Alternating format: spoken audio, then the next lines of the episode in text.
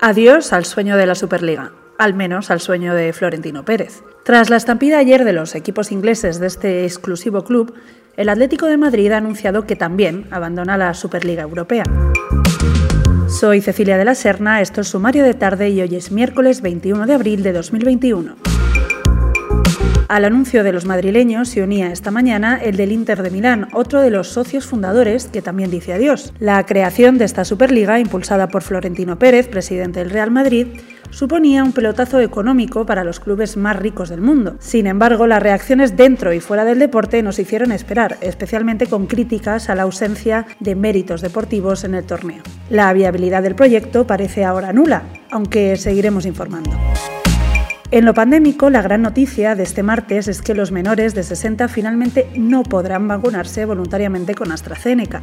Así lo ha anunciado Sanidad, que considera que esto no es oportuno en el momento actual. De nuevo, no sabemos si es definitivo, por lo que seguiremos informando.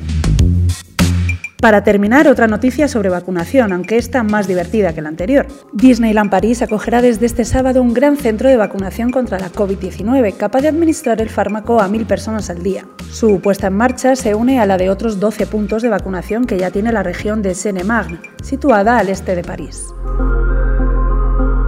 Esto ha sido todo por hoy en el sumario de tarde de The Objective. Mañana con Jorge Raya Pons, más y mejor. Hasta mañana.